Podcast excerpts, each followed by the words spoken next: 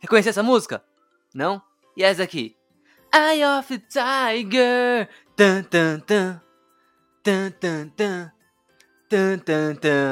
Essa você reconheceu.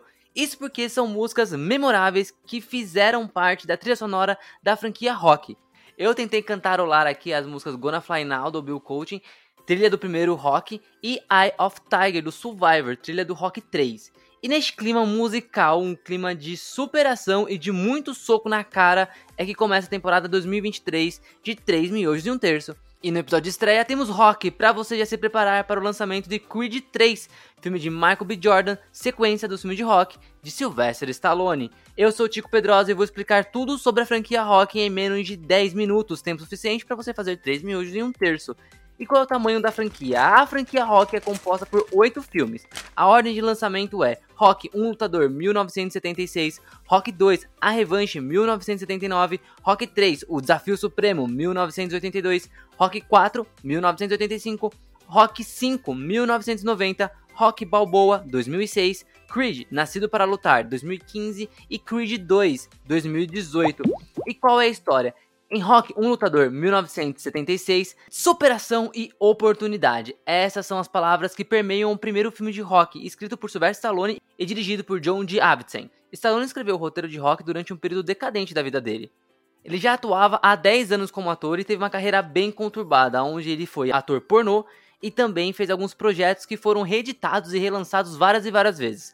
No começo dos anos 70, Stallone estava tão quebrado que chegou a vender as joias da esposa, além do próprio cachorro, por apenas 40 dólares, para um desconhecido em uma loja de conveniência. Só que aí, depois de assistir a luta entre Muhammad Ali e Chuck Wepner, Stallone se inspirou e escreveu o roteiro de Rock em 3 dias e meio, e nesse período chegou a ficar escrevendo por 20 horas seguidas vendeu o roteiro por apenas 125 mil dólares e fez apenas uma exigência: ele queria protagonizar o filme. A própria história de Rock parece se espelhar em Stallone. Rock é um rapaz decadente que não sabe ler nem escrever direito, trabalha como cobrador de agiota e vive à margem da sociedade. Faz parte de algumas lutas clandestinas e boxe, mas não se dedica ao esporte pois precisa dos bicos para conseguir pagar as contas. Então, uma oportunidade cai no colo dele. Ele é desafiado pelo campeão mundial Apollo Creed.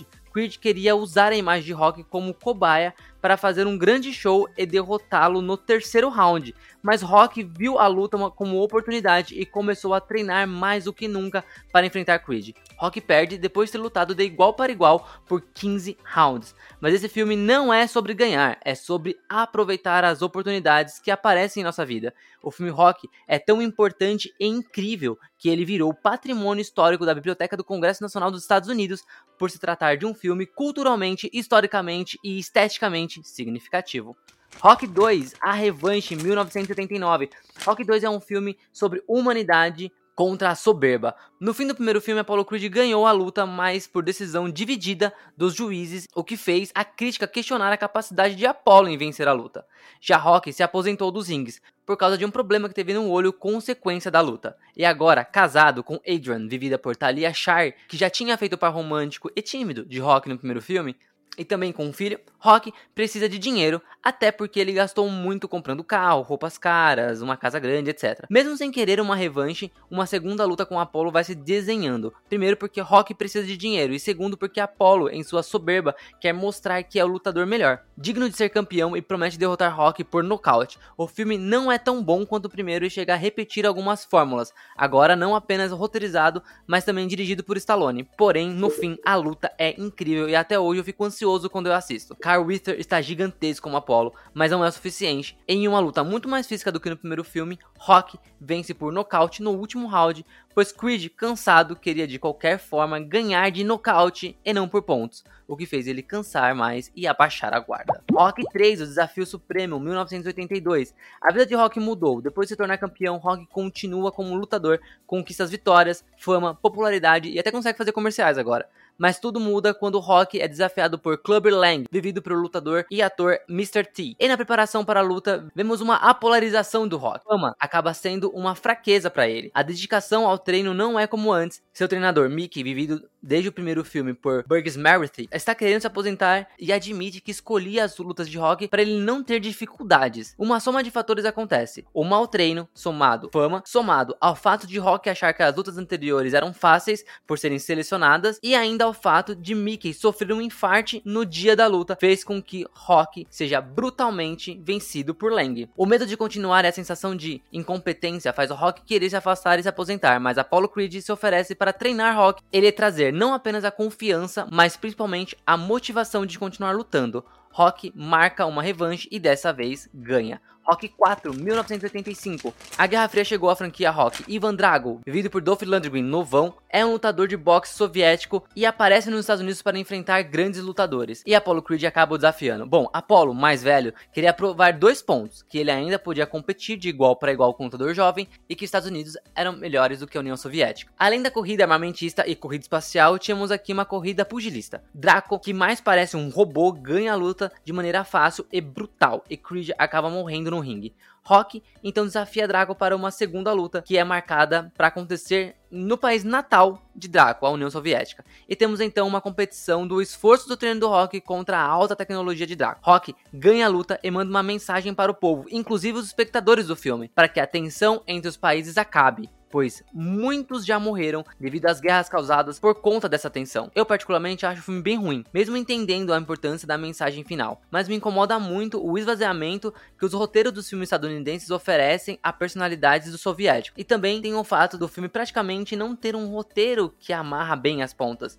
Ele usa vários videoclipes com músicas de sucesso da época para costurar os pensamentos, os treinos, as lutas. Tem até James Brown no filme, é quase musical. Rock 5, 1990. Rock é uma criação de Sylvester Stallone, do primeiro ao sexto filme, ele foi responsável por assinar o roteiro. Stallone dirigiu também quatro filmes da série, apenas dois não foram dirigidos por ele, e sim por John D. O primeiro e este, Rock 5. Todos os filmes de rock não são sobre boxe, sim tem boxe. Este, no caso, é sobre paternidade, e convenhamos que demorou, já que Rock Jr. existe desde o segundo filme. Aqui Rock recebeu um golpe do antigo contador, teve que leiloar seus bens para pagar as contas e volta a morar na periferia da Filadélfia. Além disso, Rock finalmente se aposenta por conta de uma grave lesão no cérebro. Na Filadélfia, Rock conhece Tommy Gunn, um prodígio no boxe, e passa a treiná-lo. E é neste momento que Rock começa a negligenciar a família, principalmente a relação com seu filho, vivido neste filme por Sage Stallone, filho de Sylvester Stallone.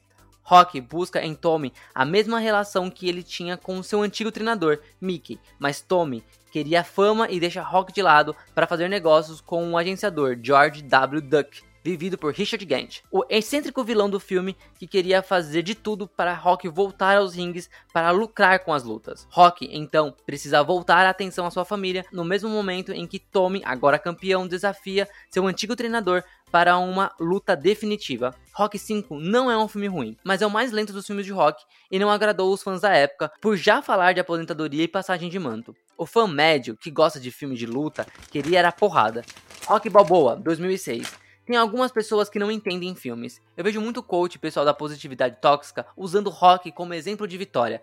Mas depois de 16 anos da estreia do quinto filme, Rock Balboa deixa claro: a vida não é sobre vencer, é sobre o quanto você aguenta apanhar e continuar. Mais uma vez autorizado, dirigido e protagonizado por Sylvester Stallone, o filme mostra um Rock que seguiu a vida, porém completamente apegado ao passado, principalmente a sua ex-esposa, Adrian, que morreu devido a um câncer. E para finalmente conseguir dar um passo adiante, ele decidiu voltar aos rings mais uma vez e fazer as pazes com as pontas soltas do seu passado. Como, por exemplo, o próprio filho, que nesse filme é vivido por Milo Ventimiglia, já que Sage Stallone quis se dedicar ao início de sua carreira como produtor e diretor. Ao mesmo tempo que o campeão Manson Dixon, devido por Antonio Tarver, precisa de uma exibição para provar sua popularidade muito contestada, mais uma vez, a franquia mostra ser uma franquia sobre a vida, não sobre boxe, em um filme muito emocional e digno de um bom epílogo para Rock. Aliás, para deixar claro que o filme e a vida nunca são sobre ganhar, eu vou deixar um spoiler: Rock perde a luta, qual, tal qual o primeiro filme. Creed, nascido para lutar, 2015. Apollo Creed teve um filho, mas o lutador não o conheceu. Adonis Johnson, vivido por Michael B. Jordan, não conheceu o pai porque Apollo morreu antes de Adonis ter nascido. Adonis é um filho de um caso que Apollo teve fora do casamento, mas Adonis acabou sendo adotado pela ex-esposa de Creed, Mary Ann, depois que a mãe de Adonis morre e o garoto viveu sendo transferido de reformatório para reformatório. Adulto, Adonis se muda para Filadélfia para treinar com Rock e não apenas provar que pode ser um grande lutador, mas construir sua própria história. Enquanto Adonis luta, Rock também tem suas próprias batalhas contra um câncer e ao lado de Adonis aprende a continuar lutando, um soco por vez, um passo por vez, um round por vez. Dizer que Creed é um spin-off de Rock, para mim, é quase uma afronta. Creed é uma sequência, é uma continuação é sobre legados e não tem maneira melhor de eternizar uma franquia do que um legado. Creed 2 2018. Esse filme não é ruim, mas de todos os oito filmes é o que eu menos gosto. Creed 2 fala sobre maturidade, criar o próprio destino, sem a sombra dos pais, tutores ou ídolos. Com isso, coloca na frente de Adonis Victor Draco, filho de Ivan Draco, e Adonis, além de permanecer com o cinturão de campeão, precisa enfrentar Draco com uma sombra, uma revanche para vingar a morte do próprio pai. Mais uma vez, a personalidade dos russos foi meio esvaziada, porém agora existe arestas, mostrando que há mais camada nas relações da família Draco. Mas o que me incomoda mesmo no filme é a relação entre Adonis, Bianca, vivida por Emma Thompson, e a filhinha dos dois, isso porque Bianca, que vem perdendo a audição desde o filme anterior, engravidou enquanto estava em ascendência em sua carreira como cantora. Além disso, a bebezinha nasce surda. Várias questões são apresentadas durante o filme e poderiam ser resolvidas ali na relação entre Adonis, Bianca, a filhinha e até mesmo o treino e as lutas. Porém, o filme deixa isso de lado para Adonis simplesmente largar tudo, viajar com Rock para um lugar remoto e treinar com lutadores que passaram por momentos difíceis. Porra, assim é fácil. Fugir para resolver os problemas enquanto Bianca segura toda a bronca em casa. Emma Thompson merece mais e espero que isso melhore no final da trilogia. E aí, vale a pena assistir toda a franquia Rock antes de Creed 3? É claro que vale. Todos os filmes. Rock é uma grande franquia e a condução de Stallone, seja protagonizando, escrevendo, dirigindo ou só atuando ao lado de Michael B. Jordan, é sempre incrível e emocional tirando a peixa de Brutucutu sem cérebro que Stallone ganhou devido à sua carreira focada em filmes de ação. Aproveita que está fácil de assistir, hein? Todos os filmes estão disponíveis no Prime Video. Opa, o rango tá pronto. Divergência Criativa volta na semana que vem. Até!